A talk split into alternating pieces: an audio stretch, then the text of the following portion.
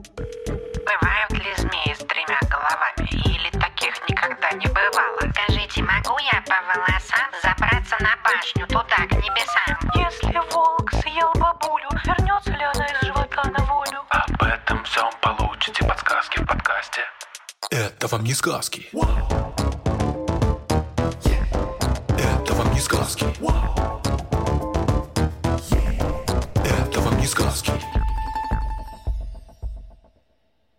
Всем привет! Это подкаст «Это вам не сказки». Я Тата Зарубина. Привет, привет. Да, представляете, это реально подкаст «Это вам не сказки». И, кстати говоря, я Степа Кольтиевский. В этом подкасте мы проверяем как бы на правдивость всякие легенды, мифы, мультики и так далее и тому подобное. И сегодня мы как раз займемся мультсериалом. Какой же у нас вопрос и про что, Степ, расскажи. Вопрос сегодня у нас такой. Могут ли дружить три медведя? Белый медведь, гризли и панда. Как в мультсериале «Мы обычные медведи». Вопрос нам задала Оля. Оля, большое спасибо. Да, наверняка его почти все видели, но давай для тех, кто не видел, расскажем самое основное про этот сериал. Живут, значит, в берлоге три такие медведя. Берлога обстроенная как э, нормальный современный хороший дом. Там живет белый медведь, там живет гризли, там живет панда. И каждую серию у них там какие-то классные приключения. В общем, кто не видел, рекомендую посмотреть. Прям реально, по-моему, шедевр. Да, мы с детьми его тоже очень любим. Поэтому с удовольствием сегодня про него поговорю.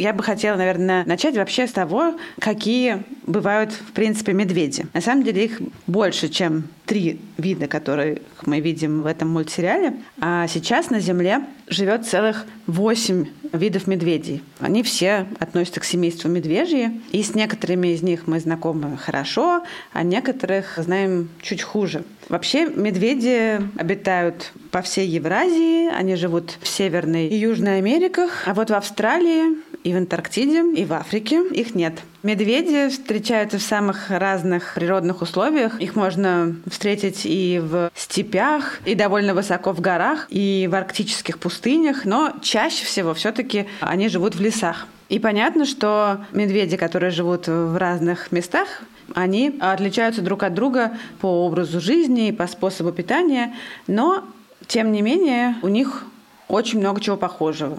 Медведи часто производят такое впечатление, как будто бы они довольно медлительные и неуклюжие существа, их даже называют косолапами, но на самом деле они могут довольно быстро бегать, и многие из них прекрасно лазят по деревьям, причем некоторые могут забраться на дерево за несколько секунд. Отлично плавают, и, конечно же, лучше всех это делает белый медведь. Они могут стоять и даже пройти небольшое расстояние на задних лапах. У медведей, как правило, короткий хвост, густая шерсть, и отличное обоняние. Живут на Земле они уже почти 5 миллионов лет, и медведь – это самый крупный наземный хищник. Так, вот в мультфильме эти три медведя, они ходят в город спокойно. Ну когда? Скоро уже есть. Ну и очередь. Белый устал смотреть на дядьку. Скажите, а сколько еще ждать? Я же умру. Осталось где-то э, минут 15 или 75. Ух ты, а это так ослабшой везет. А, о! А, ну вот, теперь я хочу съесть телефон. Нам надо было встать за макаронами с сыром. Нет, панда, в еде никаких компромиссов. Ладно, ладно. Ну, э, законопослушные граждане, и мы заслужили так ослабшой. Или десять. Ну, да, понятно, что они бы не стали ходить в город в реальной жизни, но они вообще могли выжить там, если бы они каким-то образом туда попали. Вообще большинство медведей, они хищники по родственным связям, а едят самую разную еду. Могут иногда, если придется охотиться и на довольно крупных животных, могут есть насекомых или рыбу, могут растения и грибы, очень любят сладенькое большинство из них. Но также медведи, те, которые живут рядом с людьми, не прочь подобрать остатки человеческой еды на помойке. Таких животных, которые питаются очень разной пищей, называют всеядными. Вот. И на самом деле это иногда становится проблемой проблемой для медведей то, что они с таким удовольствием едят остатки человеческой еды. Потому что люди все чаще приходят в места, где живут медведи. Они начинают распахивать поля новые, они начинают вырубать леса, и так или иначе они внедряются в жизнь медведей. И если медведь и человек живут очень близко друг к другу, то понятно, что человек тоже делает помойки, оставляют остатки еды. И медведь, который попробовал человеческую пищу, она для него такая очень питательная, очень калорийная, наверняка она ему понравится. И после этого этот медведь, он будет стараться как бы чаще приходить к людям в надежде добыть чего-нибудь вкусненького. И может в таких ситуациях иногда нападать и на домашний скот, и в принципе может, конечно, представлять опасность и для людей. Медведи могут забираться в сады фруктовые, могут разорять пасеки, где люди занимаются пчеловодством, или ковыряться в мусорных баках. Но понятно, что вот они начинают чаще э, приходить вот как раз в человеческое жилье и в города. И в результате возникает конфликт между медведями и людьми, потому что люди боятся медведей, им не нравится, что медведи к ним начинают захаживать, и они стараются как-то преодолеть эту ситуацию. И чаще всего от этого в результате страдают медведь. Поэтому я бы не сказала про большие города. Все-таки, если мы, например, говорим про бурого медведя, рядом с которым мы живем, то медведю нужен хороший лес. Поэтому все-таки в большие города он заходит редко, но в деревнях появляется. Но это не здорово ни для медведей, ни для людей. Наверное, было бы ужасно просто так идти по улочке спокойно с пирожком и встретить медведя и стать пирожком. Ну, я думаю, что на самом деле медведь тоже испугается встречи с человеком и сам перейдет на другую сторону улочки. Ну, лучше все-таки, наверное, это не проверять. Согласна, лучше не проверять. Медведь опасное существо.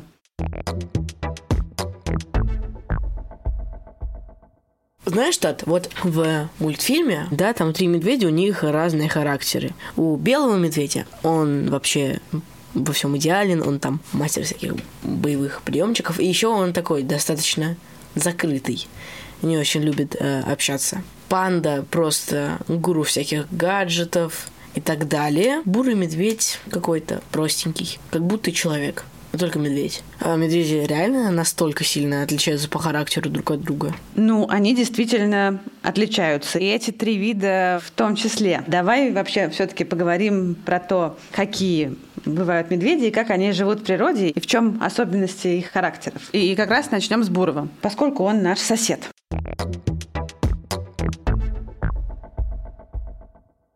Бурый медведь живет в лесах Евразии и Северной Америки, ну, чаще всего в лесах. Он, несмотря на то, что вот именно его чаще всего называют косолапым, может бегать иногда со скоростью 50 км в час, плавает и лазает по деревьям. Он большой и очень сильный. И, в общем, при желании может э, практически одним махом убить э, кабана или оленя. Но делает он это редко, потому что вообще-то бурые медведи не очень часто нападают на крупных животных. В основном они питаются растениями, они очень любят ягоды и мед, орехи, копают какие-нибудь корни, клубни, едят насекомых, всяких червей, ящериц, лягушек. В некоторых местах они специализируются на рыбе и становятся прекрасными рыболовами. Что касается его характера, то в обычной жизни, если его не раздражать, то он довольно спокойный и в целом предпочитает одиночество. А еще он большой сластена и, как мы знаем, не дурак поспать. Бурые медведи к осени накапливают толстый слой подкожного жира и, наевшись предварительно всякой вкусной и сладкой еды, отправляются спать в берлогу. Берлоги они чаще всего устраивают под вывороченными корнями деревьев или под такими завалами бревен. Немножко реже поселяются в пещерах или каких-то таких расселенных скал. И остаются в берлогах они почти полгода в наших краях. Где-то с октября-ноября по март-апрель. В это время им есть особенно нечего, поэтому ничего не остается, кроме как отправиться спать на зиму. Неплохо. Так, да, вот ты сказал, что они любители одиночества. Я правильно понимаю, что зимняя спячка у них проходит тоже в одиночестве?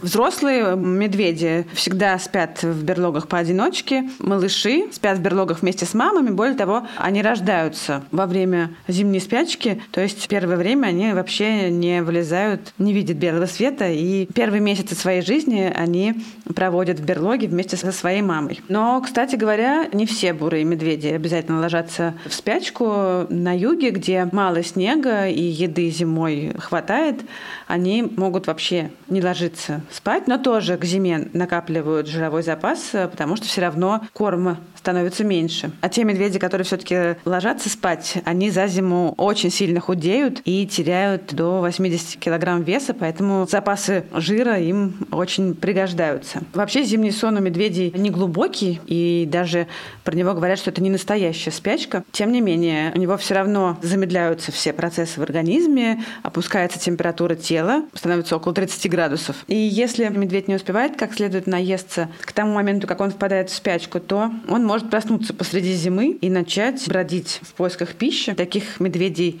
называют шатунами. И вот эти медведи уже действительно очень опасны, потому что они голодные, привычные для них еды они найти не могут, и здесь они уже становятся настоящими хищниками, которые могут напасть даже и на человека. У бурого медведя есть несколько подвидов, которые живут в разных местах. Они могут отличаться размерами, окраской, привычками, в том числе и пищевыми. И вот самые крупные бурые медведи водятся на Аляске, они называются медведи-кадьяки. А в Евразии они живут на Дальнем Востоке. Это камчатские медведи.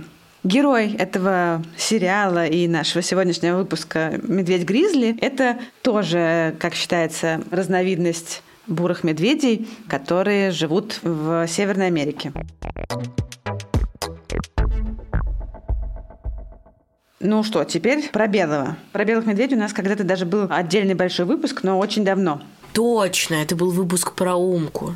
Да, про то, могут ли они путешествовать на льдинах. Белые медведи очень сильно отличаются от своих сородичей. Во-первых, они настоящие хищники, которые активно охотятся на крупных животных. В первую очередь на кого? Так, важно не сказать пингвинов. Очень важно, на тюленей. Совершенно верно, молодец. В общем, выглядит логичным, что в мультике белый медведь изображен как самый боевой персонаж. Кроме того, белый медведь самый крупный из всех медведей и вообще из всех представителей отряда хищные. Именно он считается самым крупным наземным хищником нашей планеты. Белые медведи живут там, где земля постоянно покрыта льдами и могут, в принципе, добраться и до Северного полюса. В таких недружелюбных, ледяных, морозных условиях они чувствуют себя прекрасно. У них очень мощные лапы, очень крупные, с большими когтями и шерстью, которая растет прямо на подошве. Это все помогает помогает медведям, с одной стороны, не проваливаться в снег, с другой стороны, не скользить по льду. А еще у них есть небольшие плавательные перепонки между пальцами, и это помогает им отлично плавать. Да, вот мы в последнее время достаточно часто говорим про животных, которые живут во всяком холоде, и про устройство их согревания. Я точно знаю, что у белых медведей есть такой просто гениальный механизм. Медведь, оказывается, не, не белая, на самом деле, у них кожа черная, а их шерсть, она прозрачная. И того, она пропускает свет, а черный цвет он впитывает как бы весь свет, а белый наоборот отражает. И вот он впитывает его и согревается получше. Правильно?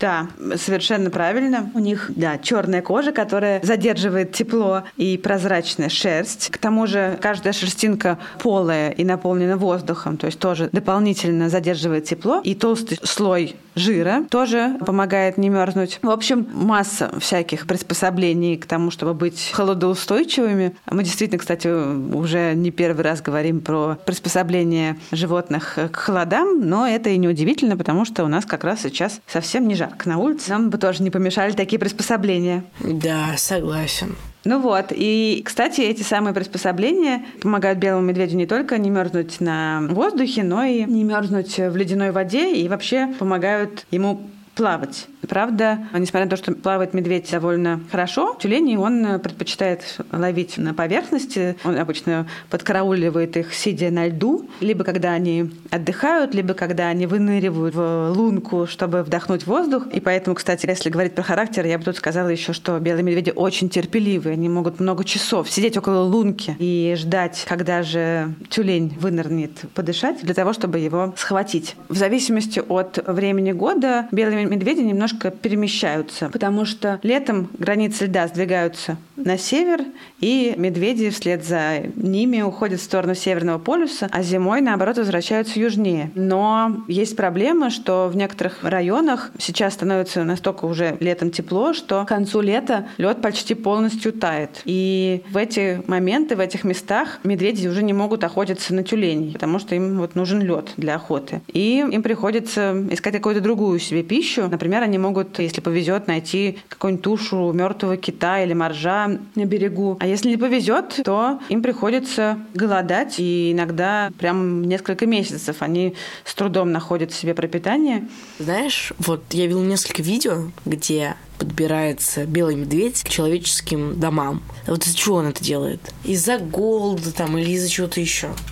Да, правильное предположение. Действительно, сейчас медведи очень часто стали, ну, по сравнению с тем, что было раньше, приходить к людям, которые живут на севере. Ими, конечно, движет именно голод. Они приходят туда в поисках пищи. Они, не знаю, любят копаться на тех же самых помойках. И здесь можно сказать то же самое, что мы говорили про бурых медведей, только на самом деле для белых это еще даже более актуально. Это опасно и для людей, и для медведей. Конечно, лучше не контактировать с пришедшим к тебе белым медведем и стараться, чтобы ему не досталось никакой пищи, даже если очень хочется покормить голодного медведя, потому что он потом будет приходить все чаще. И это опасно. И опасно не только потому, что он может сделать плохо вам или вашим соседям, но еще потому, что медведь, который привык к человеку и не боится его, он может легко стать жертвой браконьеров. Но Интересно, что голодные медведи, они не только ищут себе пропитание у людей, но и придумывают другие способы. Например, в эти голодные периоды некоторые белые медведи начали есть грызунов. Раньше за ними такого никогда не замечали. А сейчас отмечают, что они разрывают норы грызунов, иногда приходят на колонии птиц и находят себе еду там. И это немножко обнадеживает, потому что на самом деле белые медведи уже не в первый раз переживают какие-то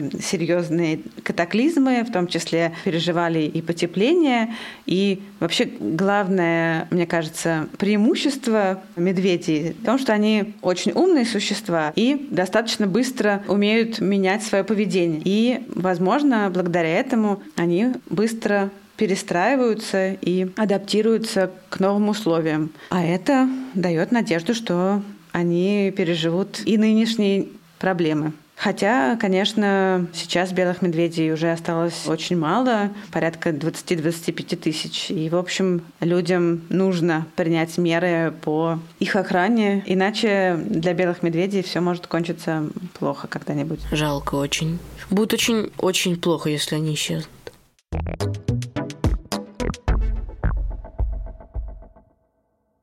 Ну что ж, принципе, это описание весьма подходит медведю. Из мультика, да, такой же забивной. Нет тюленей, буду разрывать норы грызуна.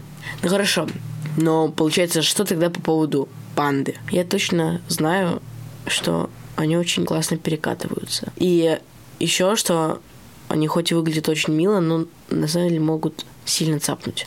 Да, про это мы тоже когда-то с тобой говорили. У нас был вопрос, умеют ли панды драться. Помнишь, Степ? Точно. Ну, вообще, мне кажется, все любят пант. Тут даже нет вопросов. Они страшно симпатичные. И вот уж кто выглядит неуклюжим существом, так это они. Это черно-белый медведь, у которого, в отличие от других медведей, такая довольно большая, круглая морда и длинный хвост. Но вообще панды — это, мне кажется, ходячий парадокс. Исходно хищные животные, которые достаточно недавно, с точки зрения эволюции, перешли к питанию растениями. Почти исключительно исключительно растениями. Ест она практически исключительно стебли и листья бамбука. При этом их пищеварительная система перестроиться не успела. Обычно пищеварительная система, она приспосабливается к тому, чем питается хозяин. У хищников обычно короткий кишечник и довольно просто устроенный желудок. А у травоядных животных кишечник длинный, желудок может состоять из нескольких камер. Например, у жвачных животных, вроде коров, в желудке аж четыре камеры. Это потому, что растительная пища переваривается долго и переваривать ее трудно. Но поскольку панда сравнительно недавно стала вегетарианцем, ее пищеварительная система еще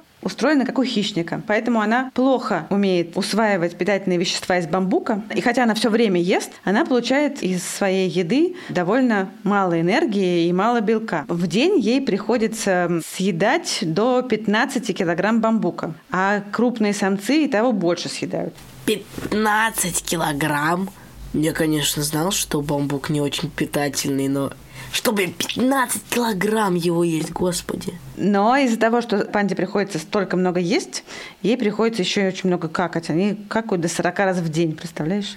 Это тоже очень много. 15 килограмм бамбука и 40 раз ходить в туалет. Это Ладно, приму к сведению. Но, тем не менее, пандам все равно приходится экономить энергию. Поэтому они предпочитают лишних движений не делать. И двигаются панды немного. Например, вот она может перейти на новое место, если она съела вокруг себя весь бамбук. А так чего зря силы тратить. А в общем, панды в течение дня, они обычно либо кормятся, либо спят. Хороший образ жизни. Продуктивный.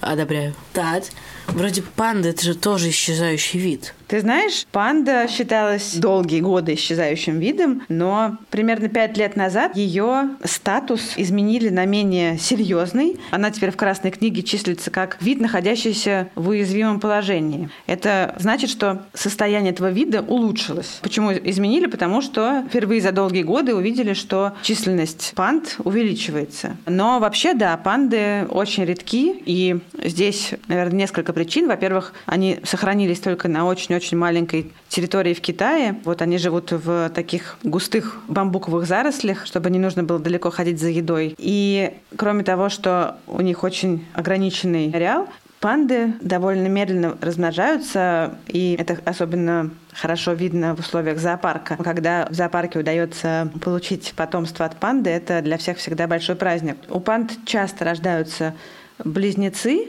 но всегда в природе выживает только один детеныш, потому что мать просто не может выкормить молоком двух медвежат. Детеныши у панд рождаются совершенно крохотными, голыми, слепыми и беспомощными, и они совсем не похожи на своих родителей в этот момент. Они такие розовенькие, какие-то слепые кротики. И весят они около 100 граммов, и это сотни раз меньше, чем весят их матери. Так.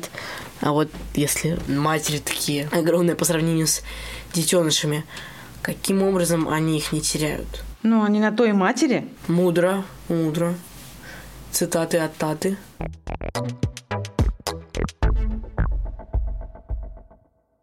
Вот э, возник у меня интересный вопрос.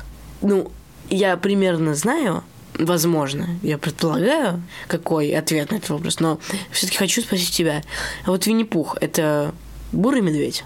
Ты знаешь, я бы сказала, что, скорее всего, нет. Потому что считается, что у Винни-Пуха был реальный прототип. И им была медведица Винни, или еще у нее было полное имя Виннипек, а, которая 20 лет жила в лондонском зоопарке. В 1914 году канадский военный, которого звали Гарри Колборн, купил маленького медвежонка, черного медведя или барибала у канадского охотника. Этого медвежонка он назвал в честь своего родного города Виннипек. Ну, или сокращенно он э, решил называть его Винни. Это вот, как я уже сказала, был медведь Барибал. Дальше Колборн тайком взял медвежонка с собой в Англию, но оттуда ему нужно было отправляться на фронт во Францию, и он все же решил дальше Винни с собой не брать и оставил ее в лондонском зоопарке. Посетители зоопарка ее очень полюбили, она пользовалась большой популярностью, и среди ее поклонников был маленький сын писателя Алана Александра Милна, Кристофер Робин Милн. Он ее впервые увидел спустя 10 лет после того, как она оказалась у Колборна в 1924 году. И после этого он стал так называть своего плюшевого медвежонка. До этого его звали медведь Эдвард, а после этого он стал называться Винни-Пухом. Такая вот история. Так что Винни-Пух – это Барибал. Вообще, Барибал связан не только с Винни-Пухом, но и со всеми плюшевыми медведями. По-английски плюшевый медведь называется Тедди Бир. И назван он так в честь американского президента Теодора Рузвельда, который, по легенде, отправился однажды на охоту на медведей. На этой охоте все, кроме самого президента, сумели выследить и убить добычу. А у Рузвельта не получалось. И тогда специально для него загнали и привязали к дереву медведя Барибала, чтобы президент в него просто выстрелил. Но Рузвельт отказался от такой жестокости, не стал стрелять в привязанного медведя. И эта история, конечно, немножко в искаженном виде, потому что она стала легендой, вдохновила владельца одного магазина игрушек, и он придумал плюшевого медвежонка, которого назвали Тедди в честь президента. И такие игрушки сразу стали очень популярны. И, в общем, с тех пор именно так и называют всех плюшевых медведей. Круто. Кто такие барибалы? Барибал – это такой медведь с довольно темной, почти черной шерстью, который живет в Северной Америке. Питается он примерно так же, как бурый медведь, в основном растительной пищей, насекомыми и личинками, рыбой, но может иногда нападать на какую-то добычу покрупнее, в том числе и на домашний скот. Тоже любит разорять помойки и, конечно же, любит мед. В том числе иногда наведывается на пасеки, и за это его не очень любят пчеловоды. Но вообще-то он довольно добродушный зверь и старается сам не встречаться с людьми и почти никогда на них не нападает. И тоже, как и бурый, в принципе, отлично умеет бегать, плавать и лазать по деревьям, и зимой впадает в спячку.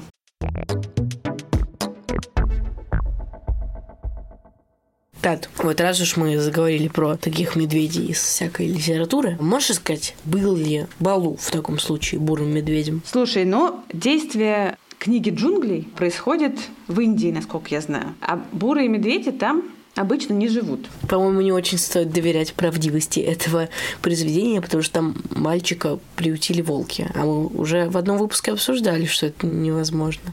Ну, тем не менее, остальные животные из этой книжки, они вполне себе встречаются в этих местах. А вот бурые медведи, как правило, нет. Но зато там встречаются медведи-губачи. Они вообще живут в лесах, в Индии, в Шри-Ланке и в Бангладеш. Любят такие холмистые места, леса и джунгли. И вообще губачи несколько отличаются и внешним видом, и образом жизни от других медведей. Вообще они считаются представителями самостоятельного рода, как и панды, тоже относятся к самостоятельному роду. У губачей они довольно плотного телосложения, у них очень длинная всклокоченная шерсть, толстые короткие лапы с огромными когтями, сильно вытянутая вперед морда и большие губы, за которые они, собственно говоря, и получили свое имя. Губачи едят фрукты, очень любят манго, сахарный тростник, мед и вообще все сладкое за любовь к меду он получил свое латинское название – мелурсус – медовый медведь. Но они, как и большинство других медведей, не пройдут мимо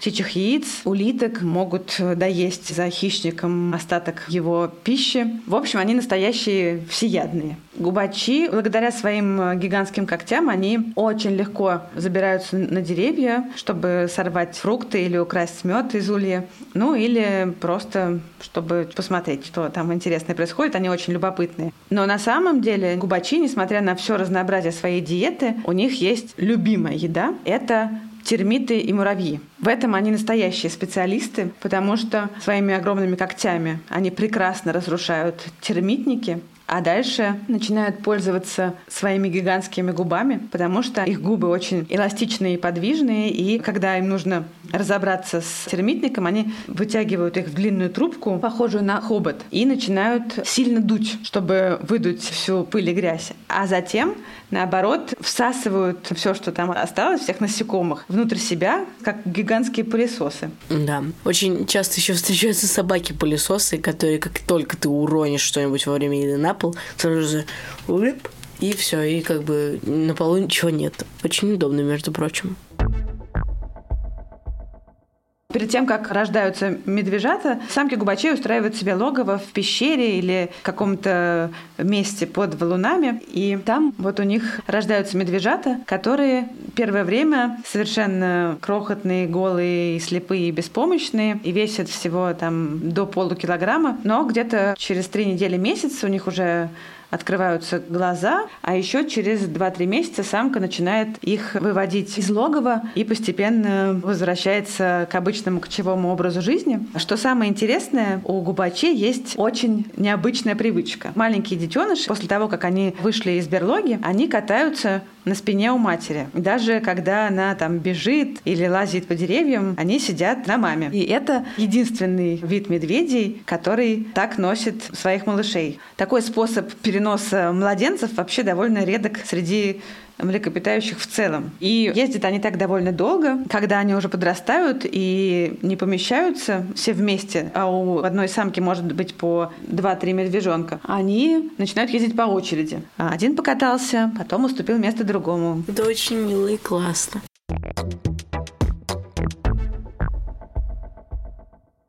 Да, вот да, ты перечислила пять видов медведей. Белого медведя, гризли, панду, вот этого медведя-пылесоса и медведя, которым являлся Винни-Пух. Черный медведь или барибал? Черный медведь или барибал. Но вроде бы в начале ты говорила, что видов 8. Получается, остались еще три вида. Можешь вкратце рассказать, что это вообще за виды? Да. Еще есть малайский медведь. Его еще называют солнечным медведем. Это самый маленький из всех медведей. А, Он примерно размером с большую собаку, собаку водолаза, например, а может быть даже немножко меньше. Живет он в тропических и субтропических лесах Юго-Восточной Азии, и отличается он тем, что на груди у него такая оранжевая или желтая галочка, которая напоминает по цвету восходящее солнце. И, собственно говоря, за это он и получил свое второе имя – солнечный медведь. Он может целыми днями спать на деревьях. Там он строит себе что-то вроде гнезда из кучи веток и листьев. Он тоже всеяден. У них, несмотря на то, что они очень маленькие, у них очень мощные челюсти, которыми они могут даже раскусить кокосовый орех. И очень длинный и тонкий язык, который помогает медведю добывать термитов из гнезд или воровать мед. Поскольку они живут в теплом климате, в спячку они не впадают. Несмотря на то, что они довольно мелкие и мало весят, они довольно опасные и агрессивные. И, в общем, в случае чего могут защититься даже от тигра. Но, несмотря на это, малайский медведь один из самых редких видов медведей, поскольку часто становится жертвой охотников. Разные части его тела очень ценятся и используются в традиционной медицине. Поэтому, к сожалению, ему угрожает большая опасность. Жалко. Так, а вот он есть, например, в московском зоопарке? Нет, этого медведя в московском зоопарке нету, к сожалению. Зато есть гималайский медведь. Это еще один вид медведей. И, кстати, третий вид, который встречается на территории нашей страны, кроме бурого, белого, вот еще гималайский. Он живет в лесах в Средней и Восточной Азии и на Дальнем Востоке в России. И он даже изображен на гербах Хабаровского края и города Хабаровска. Гималайские медведи или белогрудые тоже не очень э, крупные. Они гораздо меньше бурого и выглядят гораздо более изящными. У них почти черный мех, а на груди тоже галочка, только не как у малайского медведя, а белая. На голове у них такие довольно крупные круглые уши, заметные. И как и малайский медведь, белогрудый тоже много времени проводит на деревьях. Берлогу они себе обычно устраивают не на земле, как бурые медведи, а в дуплах деревьев. Причем они могут забираться даже в дупла, которые кажутся совершенно для них неподходящими. А так медведь, который весит там около 85 килограммов, спокойно может пролезть в отверстие диаметром 35 сантиметров. Или, если нужно, он может его расширить зубами и когтями. Какого они должны быть размера, чтобы жить в дуплах? Это странно. Ну вот я говорю, они поменьше, чем бурые, но совсем не малыши. Тем не менее, ловко забираются в дупло. Неплохо. Они там с белками не соперничают за жилье? Но думаю, что в случае чего белке придется точно уступить. Слушай, Тат, мне уже даже немного страшно спрашивать, но как у них там с численностью? У них тоже все не очень хорошо, как у многих наших сегодняшних героев с численностью. Они тоже занесены в Международную Красную книгу как уязвимый вид, потому что у них и численность невысокая, и их ареал стремительно сокращается. И мест, где они могут жить, становится все меньше.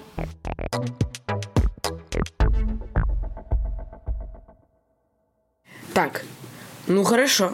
Получается, что нам остался только один медведь.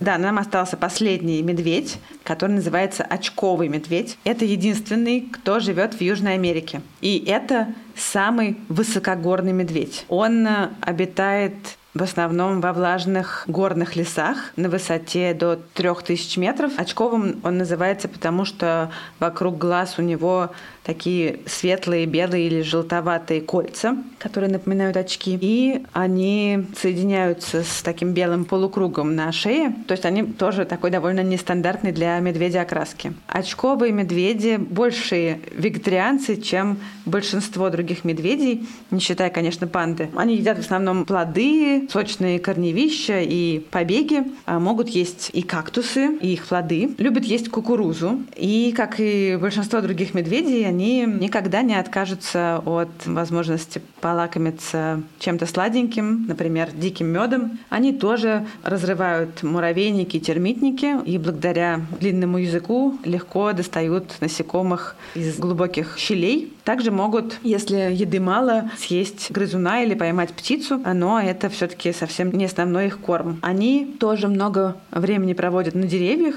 и если очковый медведь забрался на дерево и нашел там хороший источник пищи, то может остаться на этом дереве на несколько дней, никуда не переходя. Там, чтобы удобнее было проводить время, он строит себе платформу из веток, на которой отдыхает и хранит еду, так что он умеет комфортно проводить время.